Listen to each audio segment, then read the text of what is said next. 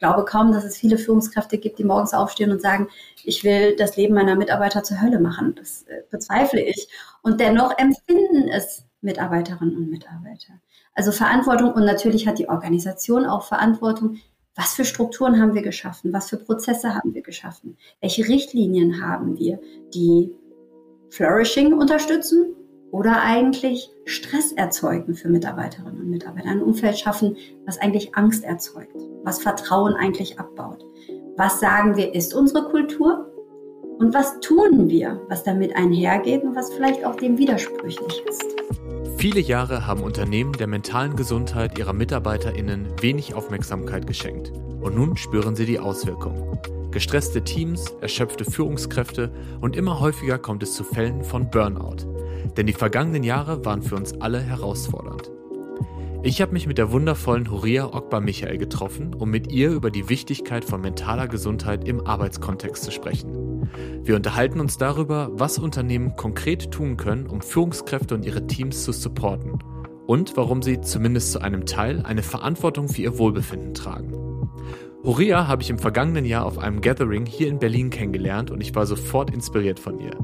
Sie hat viele Jahre bei der UN gearbeitet, wo sie unter anderem in New York, im Sudan und in Somalia aktiv war. Seit 2020 ist sie bei Massawa, einem Mental Wellness Impact Fund. Was genau das bedeutet, kann sie am besten selbst erzählen.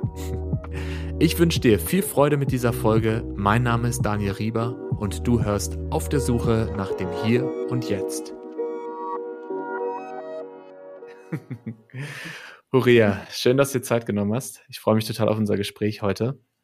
Hallo Daniel, ich auch. Sehr. Yes. Wie geht's dir? Wie, wie kommst du gerade an? Ähm, heute schon so ein bisschen aufgeregt natürlich. Ich bin sehr gefreut mhm. auf das Gespräch. Aber ich glaube, da ist auch noch ziemlich viel Adrenalin von einer ziemlich vollen Woche. Ich habe das Gefühl, ich habe drei Espressos hintereinander getrunken. ähm, ja, es ist gerade so, ich merke echt ganz viel Kribbeln im Körper und Aufregung, Druck, aber auch schön. Also im Positiven. Ja, machst auf mich einen ganz ready to, ready to go. Ja, ist witzig. Weil wir auch eine schöne Atemübung gemacht haben, insofern. Mhm. Das ist auch schön, ja. Ich mache mir überhaupt keine Gedanken wegen unseres Gesprächs, weil wir uns, glaube ich, jetzt dreimal getroffen haben, äh, meistens zum Mittagessen und ähm, die Gespräche immer so spannend waren mit dir und wir so, so im Flow waren und äh, da ist eigentlich an der Zeit, dass wir das auch mal aufnehmen. Ja, ich freue mich auch. Also so sehe ich das auch. Wir haben immer eine tolle Unterhaltung. Lass uns mal äh, einsteigen. Wir wollen ja heute über das Thema mentale Gesundheit sprechen. Und bevor wir über Unternehmen sprechen, darüber, was mentale Gesundheit genau bedeutet, wo die Herausforderungen sind, ähm, noch, lass noch mal bei dir bleiben. Ähm, wenn, mhm. wenn du mhm. auf die letzten Jahre guckst, die ja für uns alle herausfordernd waren, was waren so ja, für dich die größten Challenges? Ähm, wie, wie, wie bist du mit der Zeit umgegangen? Was hat dir geholfen? Ah. Ja, ja, also ich glaube, dass meine Herausforderung mit der Zeit mir in, der, in dem Moment, wo ich durch die Corona-Krise, wie ich das durchlebt habe, mir das gar nicht mhm. so bewusst war. Mhm. Ich glaube, es hat mich erst viel später, als sozusagen die Notsituation nicht mehr präsent war, eigentlich wirklich richtig getroffen. Da habe ich gemerkt, wow, du warst die ganze Zeit in so einer Coping-Strategie. Ja. Und ich habe mir auch die ganze Zeit eingeredet, ich schaffe das, ich mache das total super, mir geht's ja gut, ich habe eine Wohnung, ich bin sicher, ich mache mir keine Sorgen und habe aber gar nicht gemerkt, und das hat mich erst später wirklich getroffen, wie sehr die Isolation mich getroffen hat, weil ich halt auch alleine wohne.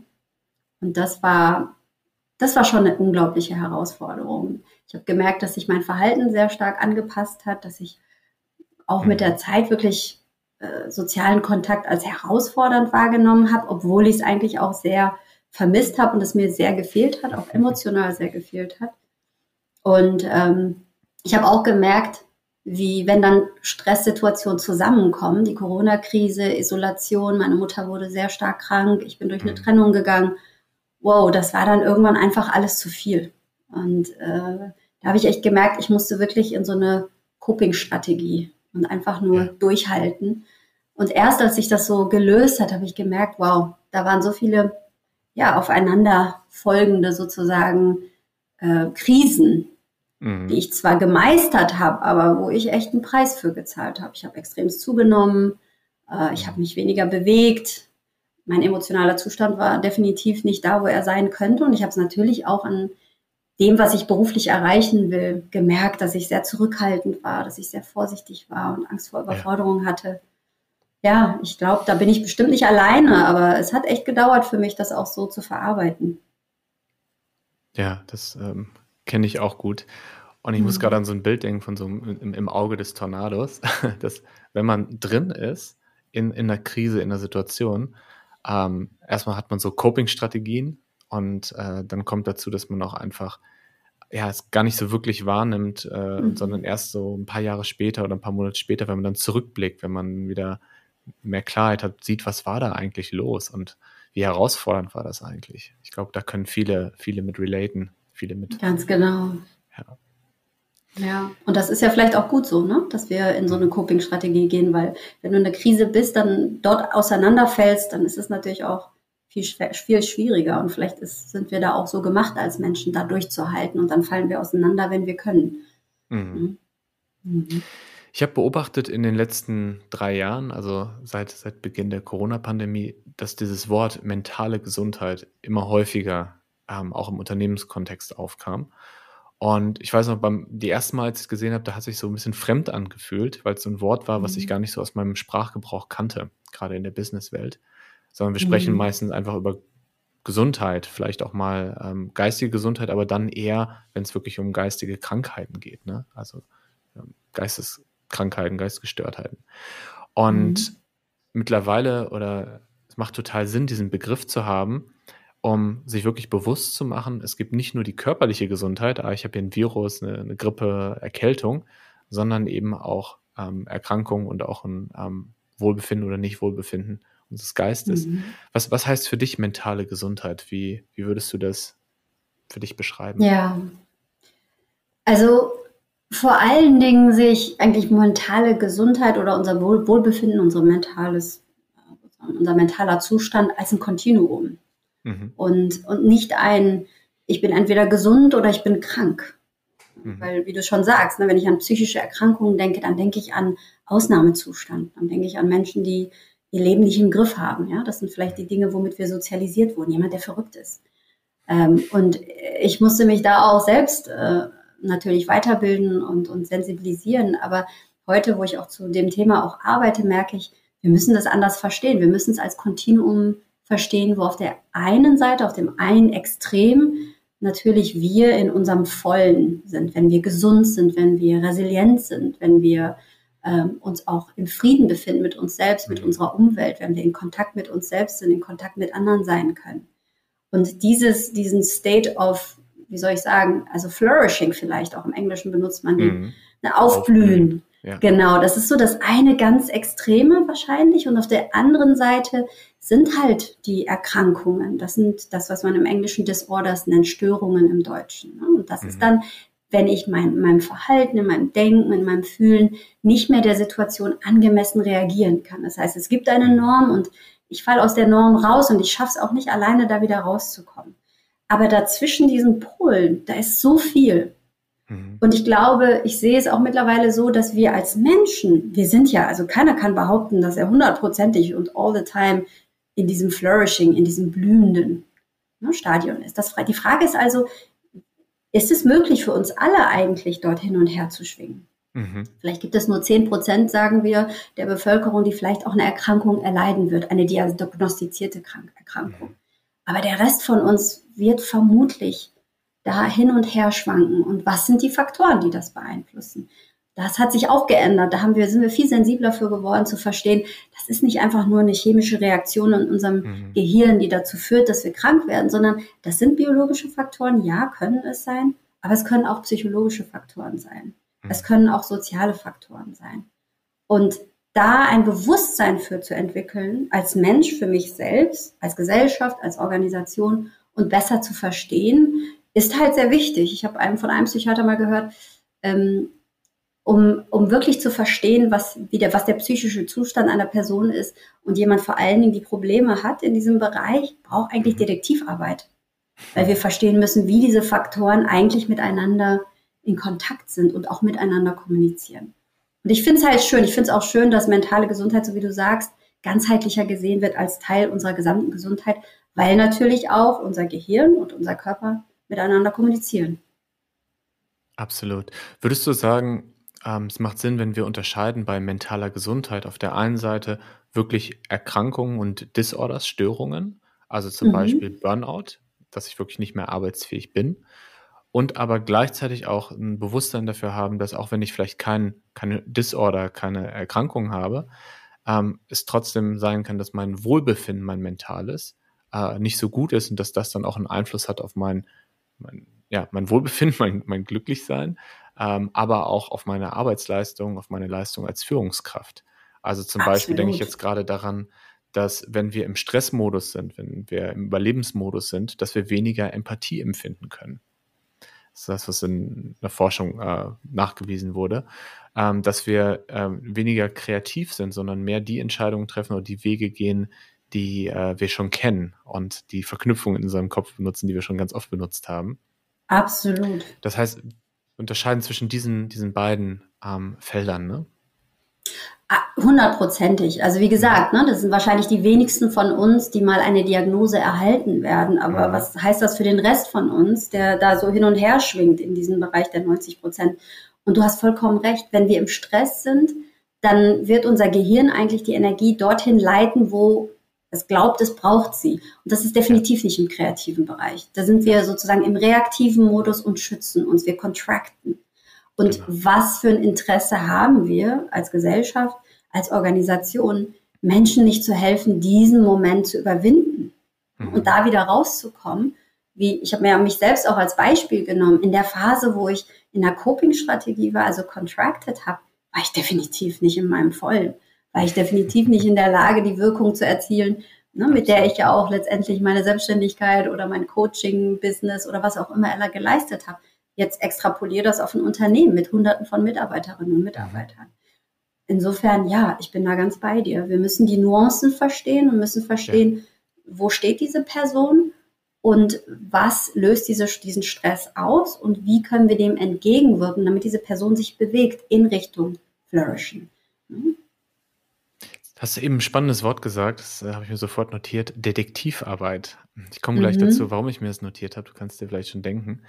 Ähm, ich bin natürlich ein großer Fan von Coaching. Äh, ich würde jedem und jeder ein Coaching empfehlen. Und ich bin auch ein großer Fan von Therapie. Mache tatsächlich selber auch seit einem Jahr Therapie und mhm. habe gemerkt, dass das auch nochmal eine ganz andere Tiefe hat als ein Coaching oder beziehungsweise sind beides unterschiedliche Intentionen, die man hat. Ne? Bei dem einen möchte man ein Ziel erreichen, beim anderen geht es darum, ähm, Traumata aufzulösen, ähm, Kindheitserinnerungen mhm. zu verstehen, äh, Muster ähm, zu über, ähm, überwältigen, überwältigen würde ich sagen, mhm. zu bewältigen. Mhm. Und das ist tatsächlich Detektivarbeit. Das ist, es braucht ganz viel Zeit, das braucht Begleitung und ist das überhaupt möglich im Unternehmenskontext? Also du hast eben gesprochen mhm. von einem Unternehmen mit Hunderten, Tausenden von Mitarbeitenden. Ähm, mhm. wer, wer ist da verantwortlich für das mentale Wohlbefinden der, der Person? Mhm. Ist man das selber oder ist es das Unternehmen oder vielleicht sogar mhm. beides? Mhm. Ich glaube, es ist definitiv beides und auf mhm. unterschiedlichen Ebenen. Ne? Also ja. das Interessante ist ja auch, dass ähm, in der, in der Psychologie oder in der Therapie werden ja Syndrome beschrieben. Und Syndrome sind ja auch letztendlich hängen davon ab, was die Patienten, die Patientinnen selbst wahrnehmen. Das heißt, selbst wenn du zum Therapeuten gehst, der Therapeut kann dir nicht sagen, ah, das passiert jetzt gerade bei dir, sondern es ist deine Verantwortung, in dich reinzuhören. Mhm. Und je mehr du ein Bewusstsein dafür erlangen kannst, wie es dir geht und, und wie sich gewisse Dinge auch auf dich auswirken, umso einfacher ist es für die, die da sind, um dir zu helfen, dass sie dir helfen können. Mhm. Also das ist zum einen, denke ich, die Verantwortung, ähm, mich mit mir selbst auch auseinanderzusetzen, soweit ich das auch kann, mit der Hilfe anderer. Ähm, und die Eigenverantwortung ist, glaube ich, auch sehr wichtig. Jetzt nicht im Sinne von, ich bin für alles alleine verantwortlich, sondern das Gefühl zu haben, ich habe ja auch Handlungsspielraum. Mhm. Zu verstehen, wozu kann ich Ja und wozu kann ich Nein sagen. Wenn ich einmal für mich auch verstanden habe, was da nicht funktioniert. Ne? Also wie, wie, gesagt, äh, wir haben immer die, die Angst ist ja auch oft bei Führungskräften, wenn jemand Probleme hat oder sagt, sie haben Probleme mit ihrer mentalen Gesundheit, was kann ich ihnen da zumuten? Ja. ja? ja. Äh, das ist, glaube ich, auch gefährlich, weil wir wollen ja Menschen nicht zu, als unzurechnungsfähig erklären, wenn sie mentale Herausforderungen erleben. Das heißt, Verantwortung im Sinne von Eigenverantwortung und auch Gestaltungsraum, Ja und Nein sagen zu können zu Dingen, ist total wichtig. Und was die Verantwortung deines Umfelds, und dazu gehören Führungskräfte, natürlich auch die Organisation als Ganzes, ich glaube, da müssen wir auch wiederum unterscheiden. Die Führungskraft, die nah bei dir ist, Person, mhm. mit der du also am engsten zusammenarbeitet, die hat wahrscheinlich eine überdimensionale Wirkung auf, wie du deine Arbeit wahrnimmst. Mit der mhm. vereinbarst du, was du wann machst und wie du es machst. Und mhm. da äh, gibt es ja auch eine Studie, die vor kurzem rausgekommen ist, ich weiß nicht, ob du die gesehen hast, ähm, wo 2200 Befragte in zehn verschiedenen Ländern gesagt haben, dass Führungskräfte genau die gleiche Wirkung haben. 70 Prozent der Leute haben gesagt, die Führungskraft hat die gleiche Wirkung auf ihre mentale Gesundheit wie ihre Partnerin oder ihr Partner. Mhm. Und mehr als ihr Therapeut oder ihr Arzt. Ja, und das ist ja auch der Tatsache geschuldet, dass wir natürlich die meiste Zeit auf der Arbeit verbringen. Damit auch unsere Ziele im Leben sehr stark verbinden. Ne? Die meisten Leute wollen ja auch etwas erreichen mit der Arbeit. Also dieser direkte Kontakt mit Führungskräften bringt sie natürlich in eine Rolle, wo sie schon auch einen Blick darauf haben müssen, welche Wirkung habe ich auf das Wohlbefinden meiner Mitarbeiterinnen und Mitarbeiter. Ob gewollt oder nicht. Manchmal geht die Wirkung ja auch komplett, ist total entfernt von der Intention, die sie eigentlich hatten. Ja, ich glaube kaum, dass es viele Führungskräfte gibt, die morgens aufstehen und sagen, ich will das Leben meiner Mitarbeiter zur Hölle machen. Das bezweifle ich. Und dennoch empfinden es Mitarbeiterinnen und Mitarbeiter. Also Verantwortung und natürlich hat die Organisation auch Verantwortung, was für Strukturen haben wir geschaffen? Was für Prozesse mhm. haben wir geschaffen? Welche Richtlinien haben wir, die Flourishing unterstützen oder eigentlich Stress erzeugen für Mitarbeiterinnen und Mitarbeiter? Ein Umfeld schaffen, was eigentlich Angst erzeugt, was Vertrauen eigentlich abbaut. Was sagen wir, ist unsere Kultur? Und was tun wir, was damit einhergeht und was vielleicht auch dem widersprüchlich ist? Ja, das macht, macht Sinn. Und äh, die Studie, die du erwähnt hast, die können wir gerne in die Show Notes packen nachher. Das heißt, ja, wenn gerne. jemand Interesse daran hat, ähm, findet ihr die Links dann genau dort. Was ich jetzt rausgehört habe, ist, es gibt einmal das Unternehmen mit den Strukturen, mit der Kultur, das eine wichtige Rolle spielt. Und dann gibt es die Führungskräfte, die ja einen direkten Kontakt zu den Mitarbeitern haben und dadurch auch eine gewisse Verantwortung tragen. Ähm, ich erinnere mich daran, dass wir mal beim äh, letzten Lunch darüber gesprochen haben, äh, müssen jetzt alle Führungskräfte äh, eine Coaching-Ausbildung und am besten auch noch eine Therapieausbildung machen. ähm, wahrscheinlich wäre es gar nicht so schlecht, aber es war natürlich ein bisschen provokant gefragt. Aber wie, wie kann man Führungskräfte ähm, dafür vorbereiten, dass sie mhm. mit solchen Fragestellungen und solchen Herausforderungen besser umgehen können? Ja, ich glaube, das setzt an unterschiedlichen Ebenen an. Ne? Wie gesagt, also das, auf der organisationellen Ebene könnte man ja auch sagen, hm, ich will erstmal verstehen, wo die Gefahrenherde sind, wo die riesigen Bereiche sind. Und ich weiß nicht, ob du das wusstest. Ich habe es auch erst vor einem Jahr erfahren. Das Arbeitsschutzgesetz wurde eigentlich angepasst 2013 und alle Unternehmen mhm. müssen eigentlich eine Gefährdungsuntersuchung machen. Mhm. Ne? Und das wusste ich gar nicht, dass das sozusagen verpflichtend ist für alle Unternehmen, alle Unternehmen, die mehr als äh, zwei Mitarbeiterinnen und Mitarbeiter haben. Und das ist, ich habe gelesen irgendwo, dass wirklich nur 30 Prozent der Unternehmen das tatsächlich machen. Und das bestimmt aus unterschiedlichen Gründen, warum sie es noch nicht machen, nicht einführen. Aber im Grunde genommen ist doch eigentlich erstmal wichtig, dass ich verstehe, wo sind die größten Herausforderungen? Wo sind denn eigentlich die Beziehungen oder die Teams, die besonders leiden? Was ist es in ihrem Umfeld, was dazu beiträgt? Also ich will erstmal verstehen, so dass ich mhm. dann auch nicht mit Gießkannen Prinzip sozusagen Yogakurse für alle oder Mitgliedschaft im Gym und so weiter mhm. und so fort. Damit werde ich wahrscheinlich nicht die größte Wirkung erzielen. Das ist jetzt auf der strukturellen Ebene. Verstehen und dann Instrumente ansetzen. Was die einzelnen Führungskräfte angeht, in der Tat, ich glaube, ähm, wenn wir immer nur zusätzliche Skillsets sozusagen auf die Führungskräfte draufpacken, das ist überwältigend für die. Mhm. Das ist wirklich überwältigend. Ähm, und ich sehe das ein bisschen anders. Ich, ich denke, dass wir, ob wir nun mentale Gesundheit angehen, ob wir das Thema Belonging, Zugehörigkeit und Mitarbeiterbindung ansprechen ob wir das Thema Diversity, Equity und Inclusion angehen, die haben ja doch alle sehr viel gemeinsam, diese mhm. Themen. Ne? Und da einen gemeinsamen Nenner zu finden, damit, wenn wir Initiativen starten, es für die Führungskräfte auch klar ist, welche Wirkung wir damit erzielen wollen, was nachhaltig Veränderung bringt. Und dann, ja, ich stimme dir voll und ganz zu, Skillsets aufzubessern. Aber da würde ich es auch simpel halten. Ich glaube, worüber wir auch reden, ist, haben die Führungskräfte die Fähigkeit, Vertrauen aufzubauen? Und woran würden sie es merken? Und woran würden es die Mitarbeiterinnen merken? Und ohne dieses Vertrauen ist es sehr schwierig, dass sich irgendeiner traut, sich hinzustellen und zu sagen, ich glaube, ich habe Burnout-Symptome. Ja? Mhm. Also das heißt, was ist das Ursächliche im Austausch miteinander, was dazu führt, dass es diese, was wir heutzutage Psychological Safety nennen, nicht mhm. existiert?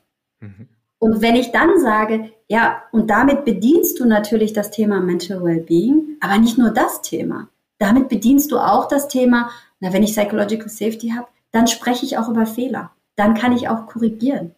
Dann habe ich wahrscheinlich bessere Ergebnisse in dem, was wir erzielen wollen. Ja?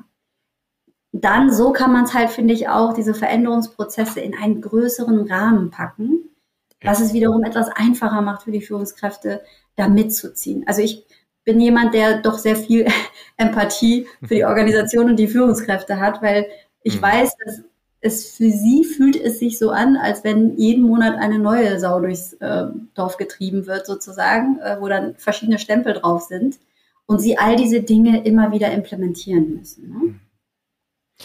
Ich bin dir gerade sehr dankbar, dass du das äh, noch mal ein bisschen größer machst und auch noch andere Themen einlädst. Denn ähm, wenn wir über mentale Gesundheit sprechen, dann ist das so ein spezifisches Thema, aber eigentlich geht es ja immer um Kulturwandel. Ähm, wir sprechen da äh, in unserem Fall von, von Human Centricity, von äh, menschorientierten äh, Kulturen. Und dann geht es darum, ein Umfeld zu schaffen, in dem man authentisch sein kann, ein Umfeld zu schaffen, in dem man ansprechen kann, wie es einem gerade geht, welche Ängste man hat, wie es einem mental gerade geht.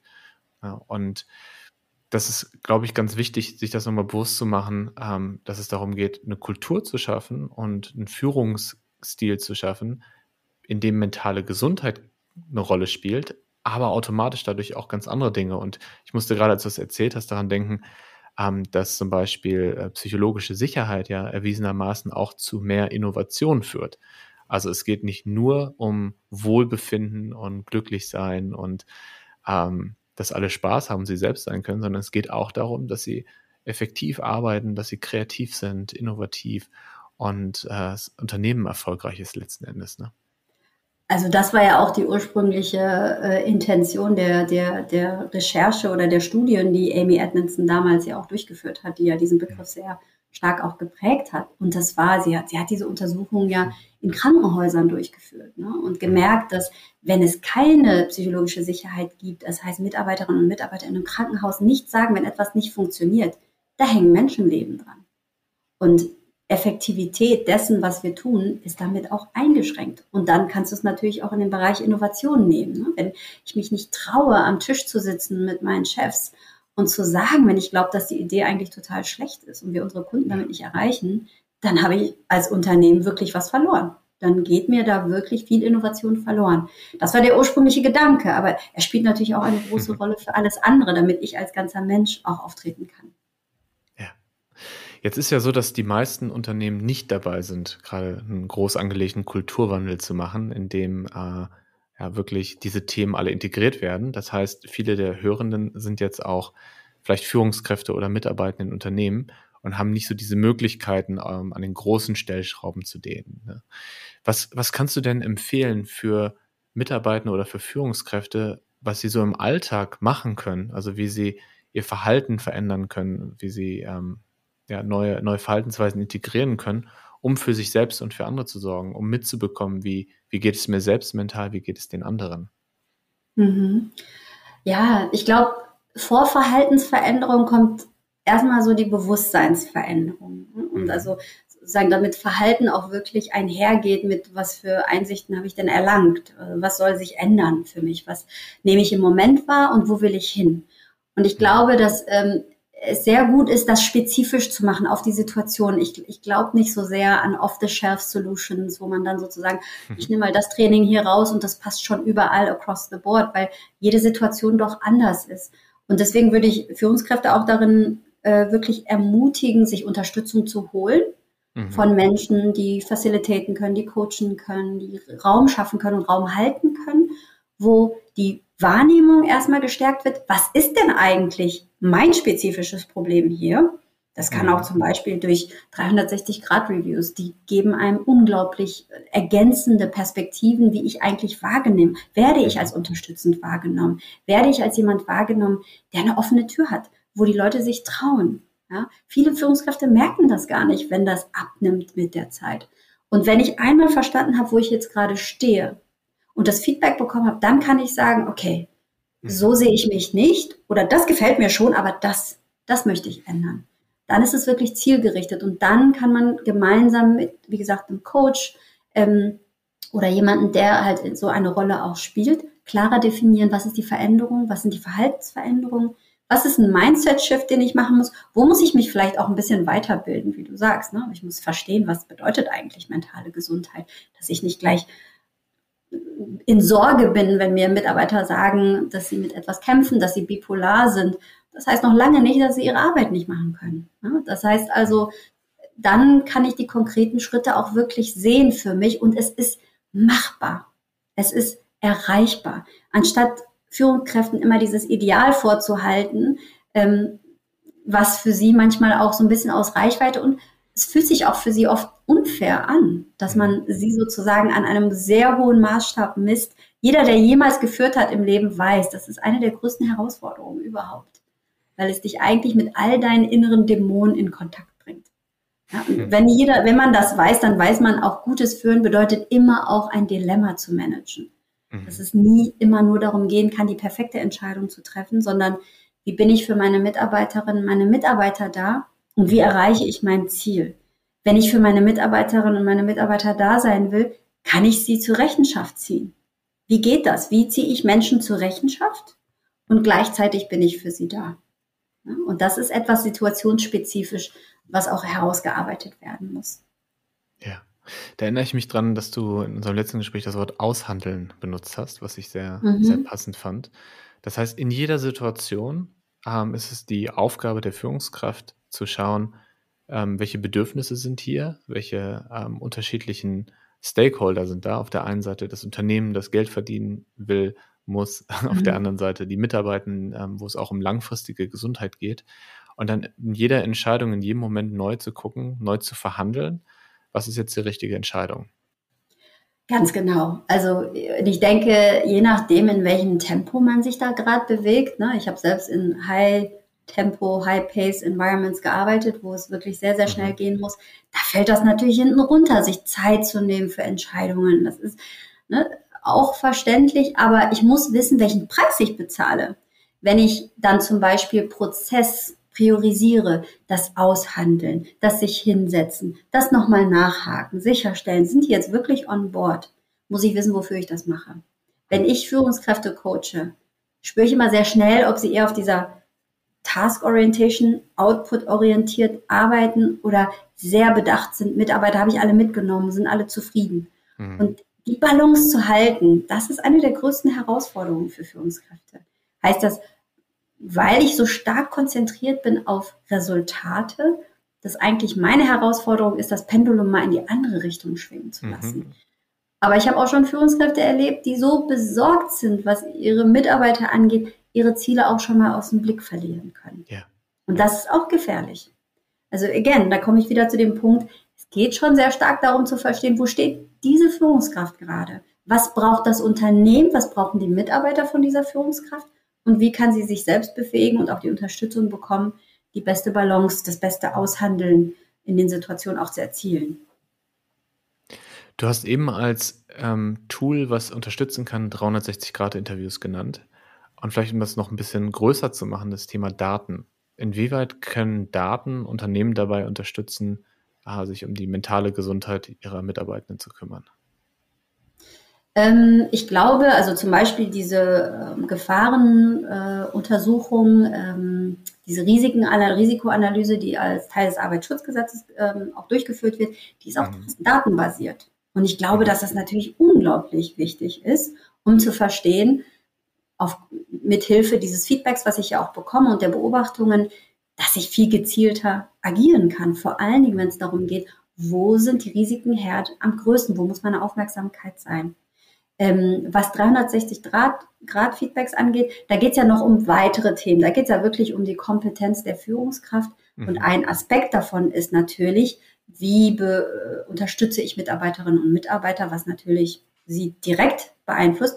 Aber da steckt auch drin, bin ich ein, bin ich jemand, der oder die Vision gibt, die Richtlinien vorgibt, die klar ist, äh, Entsch Entscheidungen gerne trifft auch, die transparent ist, die ähm, Integrität besitzt.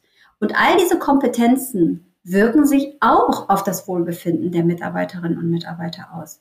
Und warum sind Daten da wichtig? Also wir haben ja mittlerweile ähm, da auch Zahlen, die belegen können. Es gibt ein spezifisches Tool, was ich benutze, das Leadership Circle Profile.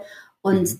aufgrund der, des, des, großen Datensatzes, ich glaube, wir reden jetzt von 150.000 Führungskräften weltweit, dieses, dieses Tool bereits benutzt haben, mhm. bist du in der Lage, eine Analyse durchzuführen, um zu gucken, wo stehen diese, die in der Top 25 Prozent sozusagen sind, was ihre Kompetenzen angeht, wie über, übersetzt sich das eigentlich in Business Results? Und da gibt es ganz starke Korrelationen.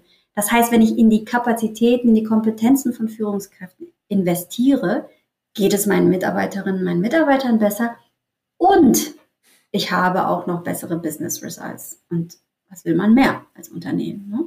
Das ist kein, ich investiere, damit es meinen Mitarbeitern besser geht, aber was habe ich denn davon dann im Business? Ja, dann sind sie alle happy und ich habe letztendlich als Unternehmen trotzdem nicht mehr Geld gemacht. Das stimmt einfach nicht. Das wissen wir mittlerweile und das wissen wir auch nur, weil wir die Daten haben. Nichtsdestotrotz, mhm. ich wiederhole trotzdem nochmal, was ich vorhin gesagt habe, im Einzelfall ist es, glaube ich, genau wie bei mentaler Gesundheit, auch in einem Führungskräftesupport, ist es schon so ein bisschen Detektivarbeit, um mhm. dann zu verstehen, okay, was bedeutet denn für dich der nächste Schritt? Was ist denn deine Entwicklung von einer reaktiven Führungskraft, die in Stresssituationen sozusagen contracted, hin zu einer kreativen Führungskraft, die in Stresssituationen vielleicht über sich selbst hinauswächst. Da gibt es, da können mir die Daten auch nicht helfen, den konkreten sozusagen Pfad zu finden für die einzelne Führungskraft. Ja, ich glaube, eine der Grenzen von Daten ist auch, gerade wenn es so Self-Assessment-Befragungen sind, wenn ich mir selber gar nicht bewusst bin, dass ähm, ich eine herausfordernde Zeit habe, dann äh, kann ich das ja auch in solchen Datensätzen nicht angeben. Das Und, ist richtig. Ja, deshalb ist es, glaube ich, so wichtig, äh, das, was du auch angesprochen hast, dass Führungskräfte das Mindset, die, die Tools haben und vor allen Dingen äh, die Empathie und die Menschenkenntnisse, um mitzubekommen, vielleicht mhm. schon bevor es die Person selber mitbekommt, dass da was aus dem Ruder gerät. Mhm, das ist definitiv. Und oft ist es ja auch so, dass andere Menschen, wenn sie uns beobachten, viel besser darin sind, uns einen Spiegel vorzuhalten, mhm. als wir das für uns selbst wahrnehmen. Ne? Das ist in der Tat so. Ja, ich glaube, das kennen wir beide als sehr reflektierte Menschen, die viel Bewusstseinsarbeit machen, auch gut. Genau, wir dann doch dennoch. unsere Blank. Genau. Ja. Ähm, lass uns mal über Massaua sprechen. Ah, mhm. Das finde ich ein super spannendes Projekt und ähm, hat ja auch direkt mit dem Thema was zu tun. Und vielleicht erklärst du mal selber, was ihr meint, wenn ihr sagt Mental Wellness Impact Fund. Also was, mhm. was macht ihr als Unternehmen und wie unterstützt ihr andere Unternehmen bei dieser Mission? Mhm. Genau. Ja, also Massawa ist, ähm, ist ein, ein, ein Fonds sozusagen, ein Fund, der ähm, kreiert wurde, um spezifisch in Unternehmen zu investieren, in Startup-Unternehmen, die im Bereich Mental Health eine Wirkung erzielen wollen. Das heißt, wenn es, wenn es Impact Fund, wenn wir sagen Impact Fund, dann wollen wir nicht nur einen Profit haben, den wollen wir natürlich auch, wie jeder Fund. Das ist ja die ganze Idee, dass du letztendlich Geld investierst und dann ein, ein, ein Mehrfaches wieder rausholst. Aber wir wollen diesen Profitorientierung binden an eine Wirkung.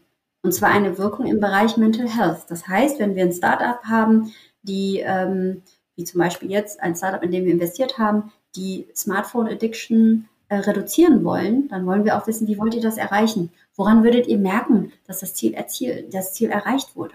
Mhm. Und das heißt, wir binden Indikatoren an unsere, an unsere Auszahlung unseres finanziellen Gewinns sozusagen. Das heißt, es, es kreiert auch für uns einen Anreiz, den Unternehmen zu helfen, diesen Impact zu erreichen. Mhm. Durch unsere Unterstützung, durch unsere Beratung.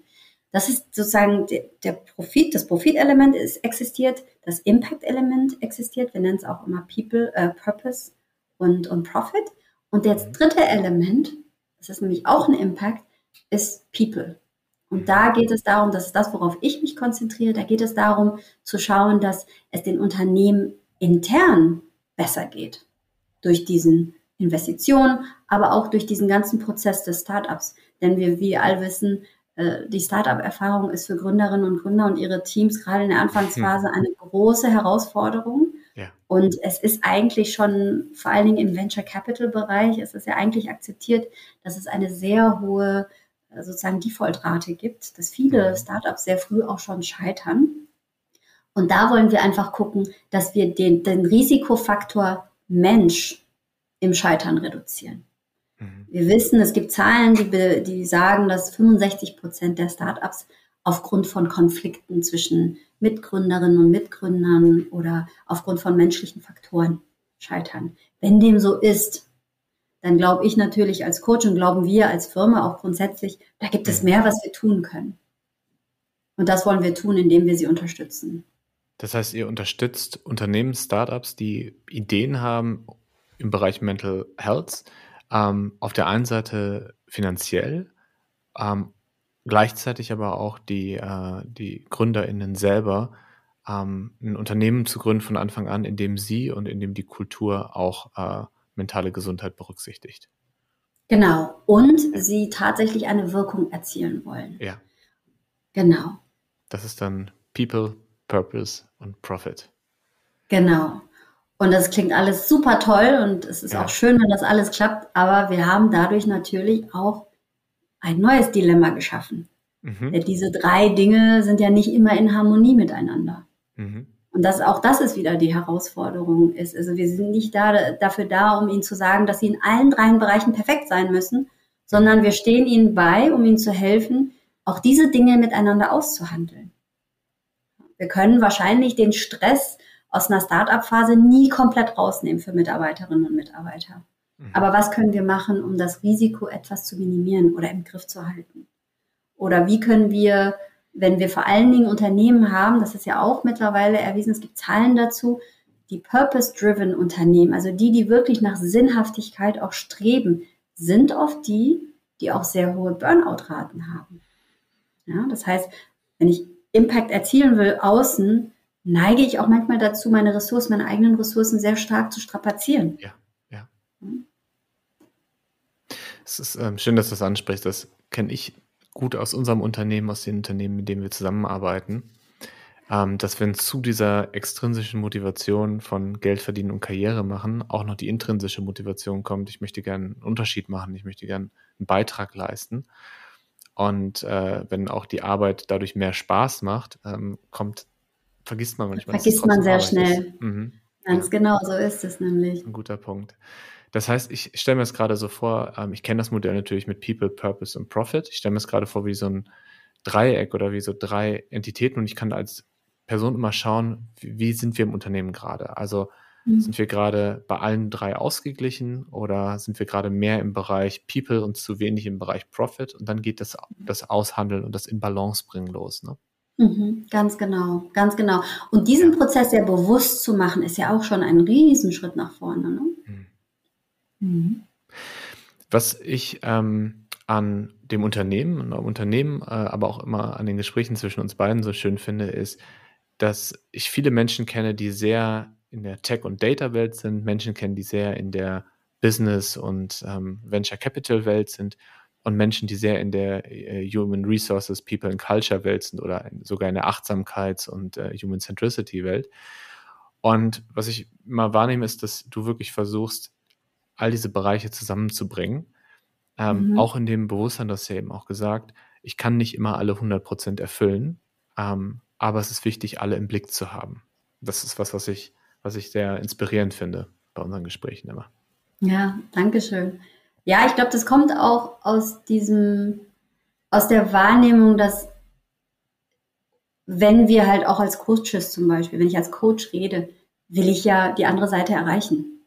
Ja. Und wenn ich die andere Seite erreichen will, dann muss ich das System dahinter auch verstehen. Und da äh, finde ich, also da bin ich immer sehr neugierig zu verstehen, okay, ich bin zwar jetzt die Coach im Team, mhm. aber ich bin jetzt total neugierig, wie Venture Capital funktioniert. Weil wenn ich etwas verändern will und wir sagen, das geht, man kann nicht nur profitorientiert sein, dann muss ich erstmal verstehen, warum sie so denken, wie sie denken und warum es so schwer ist, das System zu verändern. Das ist so die Neugier, die mich auch sehr antreibt, so zu verstehen, wie verschiedene Welten auch funktionieren. Lass uns genau über diese Neugier sprechen. Ähm, ich habe Lust, ein bisschen mehr über dich noch zu erfahren, beziehungsweise ein bisschen mehr, was ich schon erfahren habe, auch mit, mit den Hörenden ähm, zu teilen. Und zwar äh, ähm, hast du eine ziemlich spannende Vergangenheit. Du hast unter anderem für die UN auch gearbeitet. Und wenn man so auf deinen Lebenslauf guckt, ähm, ist das schon eine spannende Entwicklung, ähm, wo du jetzt heute bist und wo du gestartet bist. Aber das kannst du vielleicht auch besser selber beschreiben. Ist das, ist das die Neugier, die immer wieder was Neues in dein Leben gebracht hat? Was ist, was ist der rote Faden? Was bringt das alles zusammen? ja, das ist sehr interessant, dass du das fragst. Ich glaube, ein roter Faden ist definitiv Wachstum.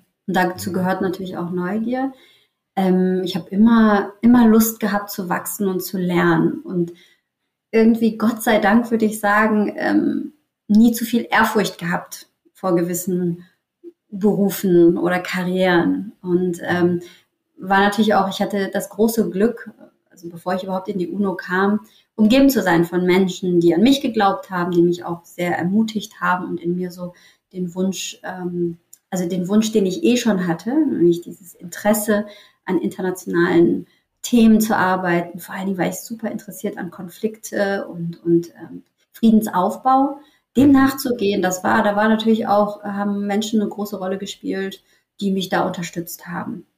Ähm, das war so, würde ich sagen, schon meine erste Leidenschaft und ähm, da bin ich nach dem Studium in der UNO gelandet und dann auch tatsächlich in dem Bereich, wo ich rein wollte, und zwar Friedensmission. Mhm. Und das ist nochmal ein ganz eigenes Kapitel innerhalb der UNO. Das ist schon so ein bisschen wie fühlt sich an wie, wie der wilde Westen der UNO, weil man dann auch vor Ort natürlich in Friedensmissionen arbeitet mit Militär, Polizei, mhm. Zivilisten, unterschiedlichen ähm, professionellen Hintergründen. Die Menschen kommen und arbeiten an Menschenrechten oder sie arbeiten an humanitärer Hilfe oder an Entwaffnung von Soldaten. Und das hat definitiv meine Neugier sehr stark jahrelang befriedigt, weil das mhm. ewig die Möglichkeit gab, zu wachsen und zu lernen. Und äh, ich bin da auch unglaublich dankbar, abgesehen natürlich von den ganzen spannenden Themen, an denen man arbeitet, dass es mir einen sehr, sehr viel Respekt und ähm, Anerkennung auch beigebracht hat für, wie unterschiedlich Menschen denken können. Mhm. Also wenn man in einem Container sitzt mit 25 Offizieren aus zehn verschiedenen Ländern, ähm, und mit einigen sich nur sehr schwer kommunizieren kann und man irgendwie trotzdem einen Weg finden muss, miteinander zu arbeiten, das ist schon sehr humbling, wie man im Englischen sagt. Ne? Das, da merkt man schon, okay, mhm. ich weiß nicht alles. Ich muss, ich muss mich hier wirklich komplett neu und sehr bescheiden auf die Menschen zugehen und auf die Systeme zugehen, um es zu verstehen. Und das war wirklich, das war sehr schön. Aber irgendwann habe ich gemerkt, so aufregend das Ganze ist, ich, ich habe es natürlich geliebt, solange es angedauert hat. Und irgendwann hatte ich doch die Sehnsucht, danach zu verstehen, wie Organisationen von innen funktionieren und vor allen Dingen, welchen Einfluss Menschen darauf haben. Das war auch etwas, was sich verschoben hat, würde ich sagen, von dem Fokus auf die Themen draußen, der Konflikt, die Gesellschaften, der Friedensaufbau hin zu, was machen wir eigentlich, um uns selbst hier im Weg zu stehen? So schwierig es da draußen auch ist, hm. aber wie schaffen wir es als Organisation sehr oft, die Strukturen, die Prozesse und unsere Beziehungen so zu gestalten, dass wir uns eigentlich im Weg stehen? Hm. Und irgendwann habe ich gemerkt, das würde ich gerne noch tiefer verfolgen und direkter mit Menschen. Und da wusste ich, dass es wahrscheinlich jetzt auch zu Ende kommt mit der UNO und ich mich anders hm. orientieren will. Und so bin ich dann Coach geworden und habe aber die systemische Brille immer beibehalten und habe als Coach gleichzeitig auch immer als Beraterin für Organisationsentwicklung gearbeitet. Also ich liebe beides. Ich liebe den eins zu eins Austausch mit einer Führungskraft, aber vor allen Dingen auch eine Führungskraft darin zu unterstützen und ein ganzes Führungsteam das System um sie herum so aufzubauen, dass es wirklich das Beste aus jedem rausholt im Unternehmen, soweit es geht. Mhm. Da entsteht natürlich jetzt ein großes Bild in meinem Kopf, so von äh, mit Offizieren zusammen in so einem Container sitzen zu heute mit Führungskräften in einem Konferenzraum sitzen. Wir wollen jetzt nicht zu viele äh, Kriegsvergleiche machen, aber ich kann mir vorstellen, es geht in beiden Fällen geht es darum, äh, Kompromisse zu finden. Es geht darum, ähm, Entscheidungen zu treffen am Ende mhm. ähm, und die Belange, die, die Bedürfnisse von allen dabei zu berücksichtigen und auszuhandeln. Also ja. da sind ja, da sind schon Parallelen, auch wenn es natürlich jetzt ein martialisches äh, Bild ist. Ah, da ist garantiert, also ich glaube, in der Essenz ist es gar nicht so viel anders. Mhm. Ob du nun ein General bist, äh, der versucht, irgendwie die Truppen in einem Umfeld, wo er eigentlich gar nicht so viel Einfluss hat, irgendwie sicher zu halten und trotzdem die Menschen zu beschützen. Das ist natürlich jetzt vielleicht ein Dilemma auf einem sehr, sehr großen Ebene, die einen auch so ein bisschen erschreckt. Aber im Grunde genommen ist es genau das Gleiche wie eine Gründerin, ein Gründer, die entscheiden muss, ähm, ob sie nun Geld nehmen von diesem Venture Capital Fund, äh, ob sie extrem wachsen wollen oder ob sie klein bleiben wollen, ähm, die sich Sorgen darüber machen, ob sie 800 Mitarbeiterinnen bezahlen können oder nicht. Mhm. Ähm, den Druck, den der Mensch verspürt in dem Moment, da tut sich nicht viel, glaube ich. Ne? Und ob wir damit umgehen können oder nicht, ist auch ein erlerntes, eine erlernte Fähigkeit. Ich habe zum Beispiel gemerkt, wenn ich in Somalia ein Jahr arbeite, in einem Umfeld, wo es wirklich gefährlich ist, wo mhm. natürlich auch die Granaten runterregnen können, wo du dich in einem Bunker befindest, ich habe gemerkt, wie ich mich mit meiner Psyche und mit meinem Körper an so eine Stresssituation auch gewöhnen kann. Mhm. Ja, das ist faszinierend und das ist das Gleiche in einem Startup-Kontext. Es gibt natürlich auch Menschen, die suchen das Adrenalin, die suchen diese Extremsituation. Aber es ist schon faszinierend, wie, wie wir als Menschen uns da auch anpassen können an Extremsituationen. In der Essenz glaube ich aber, dass Entscheidungsfindung auf der Ebene, wo es nicht nur um dich geht, sondern Systeme, Strukturen, Organisationen und Menschen, dass sie sehr herausfordernd sind. Diese Anpassungsfähigkeit, die du ansprichst, ähm, die hat ja Vor- und Nachteile. Und deshalb ist es so wichtig, sich die bewusst zu machen. Und ich denke jetzt gerade so an die letzten Jahre. Auf der einen Seite ähm, der Umgang mit einer Pandemie. Ähm, so von erst, wow, was passiert da, zu äh, einer Normalität. Na, das ist einfach, okay, nach, nach einem Jahr, nach zwei Jahren, nach drei Jahren sind einfach manche Dinge so, wie sie sind. Und wenn ich jetzt auch an äh, den Ukraine-Krieg denke, ähm, da ist auch am Anfang war es ein Riesenthema. Jeden Tag wurde darüber diskutiert, zwar in den Medien. Und heute ist der Krieg nach wie vor genauso brutal. Und er findet aber so in der Öffentlichkeit kaum noch statt. Und ähm, man hat sich an vieles gewöhnt. Und ich glaube, dass das Positive daran ist, dass es ja natürlich eine Überlebensstrategie ist, die evolutionär bedingt ist. Das heißt, wenn wir immer bei allen Sachen im Alarmzustand wären, dann würden wir gar nicht mehr zur Ruhe kommen. Auf der Welt passieren so viele Dinge gerade und dann würde ich ja die ganze Zeit im, im Alarmmodus, im Panikmodus sein und wäre gar nicht mehr ähm, entscheidungsfähig oder einsatzfähig oder auch fähig, Freude zu empfinden. Darum ist das ja eine sehr gesunde Reaktion. Und gleichzeitig äh, ist es aber auch eine Reaktion, die ähm, ja, manchmal gewöhnt man sich an Dinge und dann äh, hat man auch nicht mehr die Energie, um sie zu verändern. Ja, das ja, zweiseitiges Schwert, ne? Absolut. Absolut. Und ich muss entscheiden können, in welchem Moment braucht es eigentlich meine Fähigkeit, wieder in Kontakt gehen zu können mit dem Thema ne? und da auch eine, ja. eine Haltung zuzuentwickeln, in der Tat. Ja, das ist genau das, wo du gesagt hast. Ähm, also was für mich gerade zusammenkommt, auf der einen Seite die, das Bewusstsein entwickeln und dann aus diesem Bewusstsein heraus auch die Fertigkeiten entwickeln. Und das sind Fragen, die wir uns vor fünf Jahren in Unternehmen so wahrscheinlich noch gar nicht gestellt haben. Und es ist ja. ja, auch gut, dass jetzt, dass jetzt es an der Zeit ist, dass wir uns diese Fragen stellen, weil die waren ja auch schon vor fünf Jahren wichtig. Und jetzt ähm, so. sind sie unausweichlich.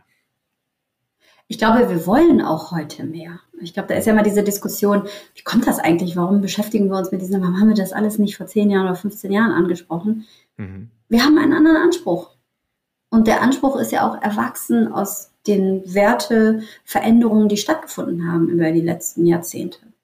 Und das ist eine gute Sache, würde ich sagen. Im Großen und Ganzen, so herausfordernd wie es auch ist, es ist eine gute Sache. Mhm.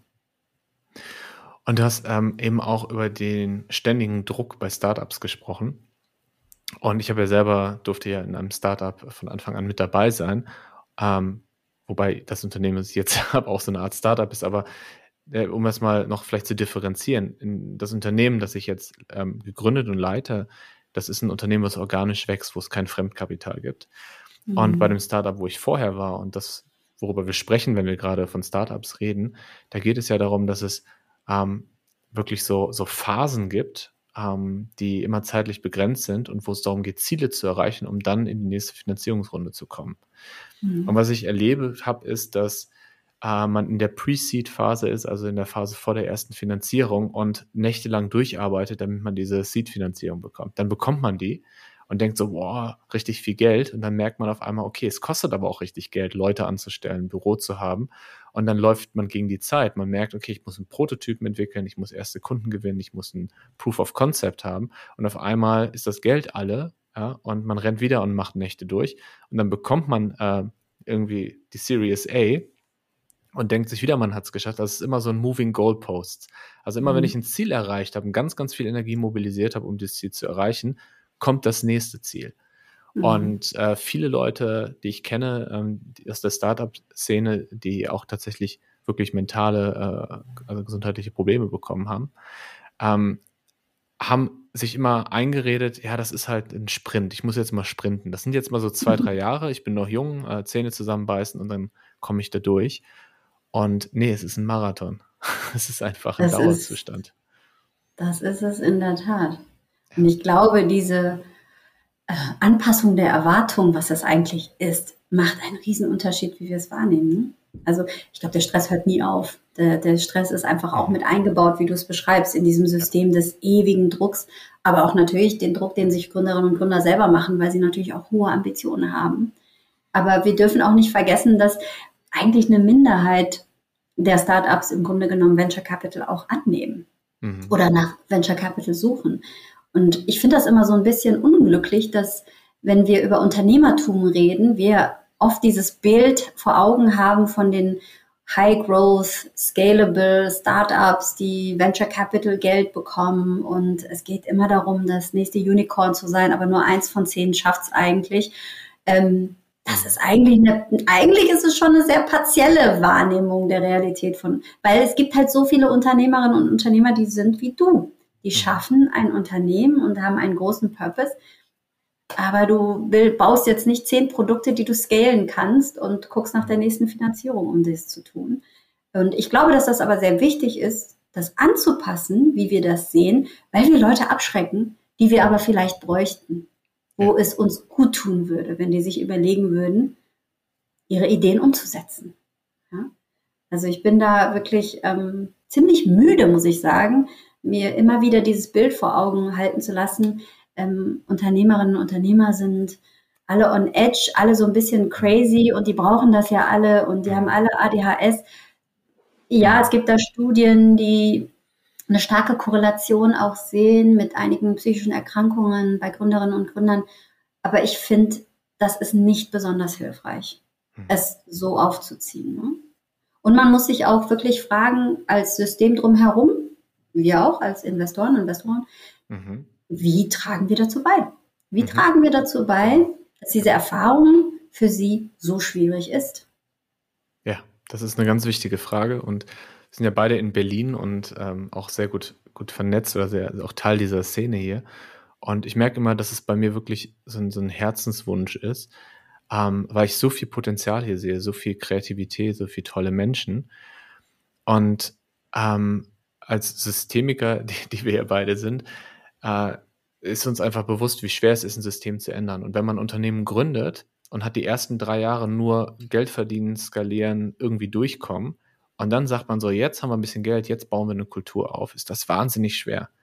Also wenn man schon die Chance hat, ein neu, neues Unternehmen, ein neues System zu bauen, dann am besten von Anfang an das mitdenken und wirklich als Bestandteil zu sehen, nicht als äh, Zeit, Zeit, die verloren geht, sondern als Investition in dieses Unternehmen. Also wir investieren mhm. in die Technologie, wir investieren aber auch in den Purpose, wir investieren auch in die Menschen. Das ist ähm, was, was, ich glaube, eine Mission, die uns beide sehr eint.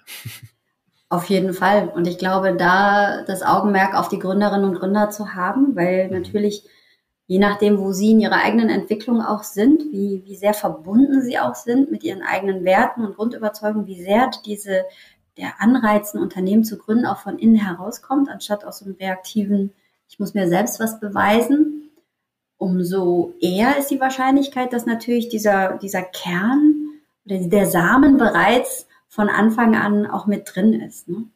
Aber ne, selbst bei den wie soll ich sagen, ne, den Menschen oder den Führungskräften, die da schon sehr weit sind. Ich habe mal gehört, zum Beispiel die Gründer von Headspace, die ja sehr bekannt ist, eine sehr bekannte App und der Gründer hat ja auch zehn Jahre, ähm, glaube ich, in einem tibetischen Kloster gelebt und ist wirklich jemand, der Bewusstseinsarbeit wirklich lebt und ein Unternehmen auch mit dem Blick gegründet hat und irgendwann zu dem Schluss gekommen ist, das ist schwer.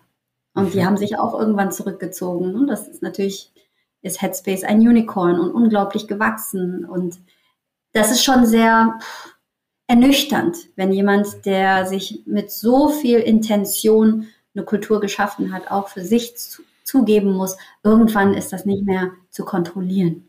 Irgendwann ist es sehr schwierig, diese Kultur wirklich aufrechtzuerhalten, wenn ein Unternehmen so stark wächst. Zum Abschluss, was würdest du einem jungen Gründer, einer jungen Gründerin gerne mitgeben, wenn sie diesen Podcast gerade hören? Eine Sache, die sie, über die sie mal nachdenken können oder eine Übung, die sie mal machen können. Gibt es da was, was dir spontan einfällt? Ja, also eine Übung, die ich grundsätzlich immer mit allen Coaches mache, aber ich glaube auch für Gründerinnen und Gründer total wichtig ist mhm. und die nicht so bewusst ist, ist die Werteübung. Mhm. Also sich für sich selbst erstmal klar zu sein, was sind meine Grundwerte?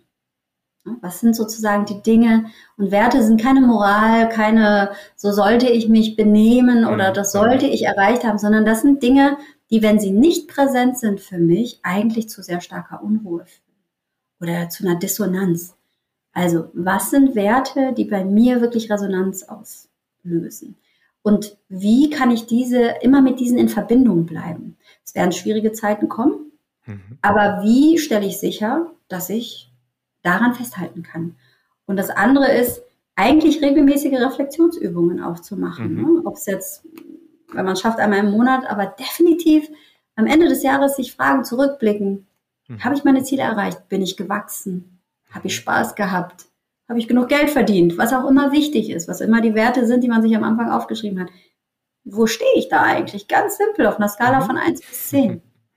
Wie sieht's aus?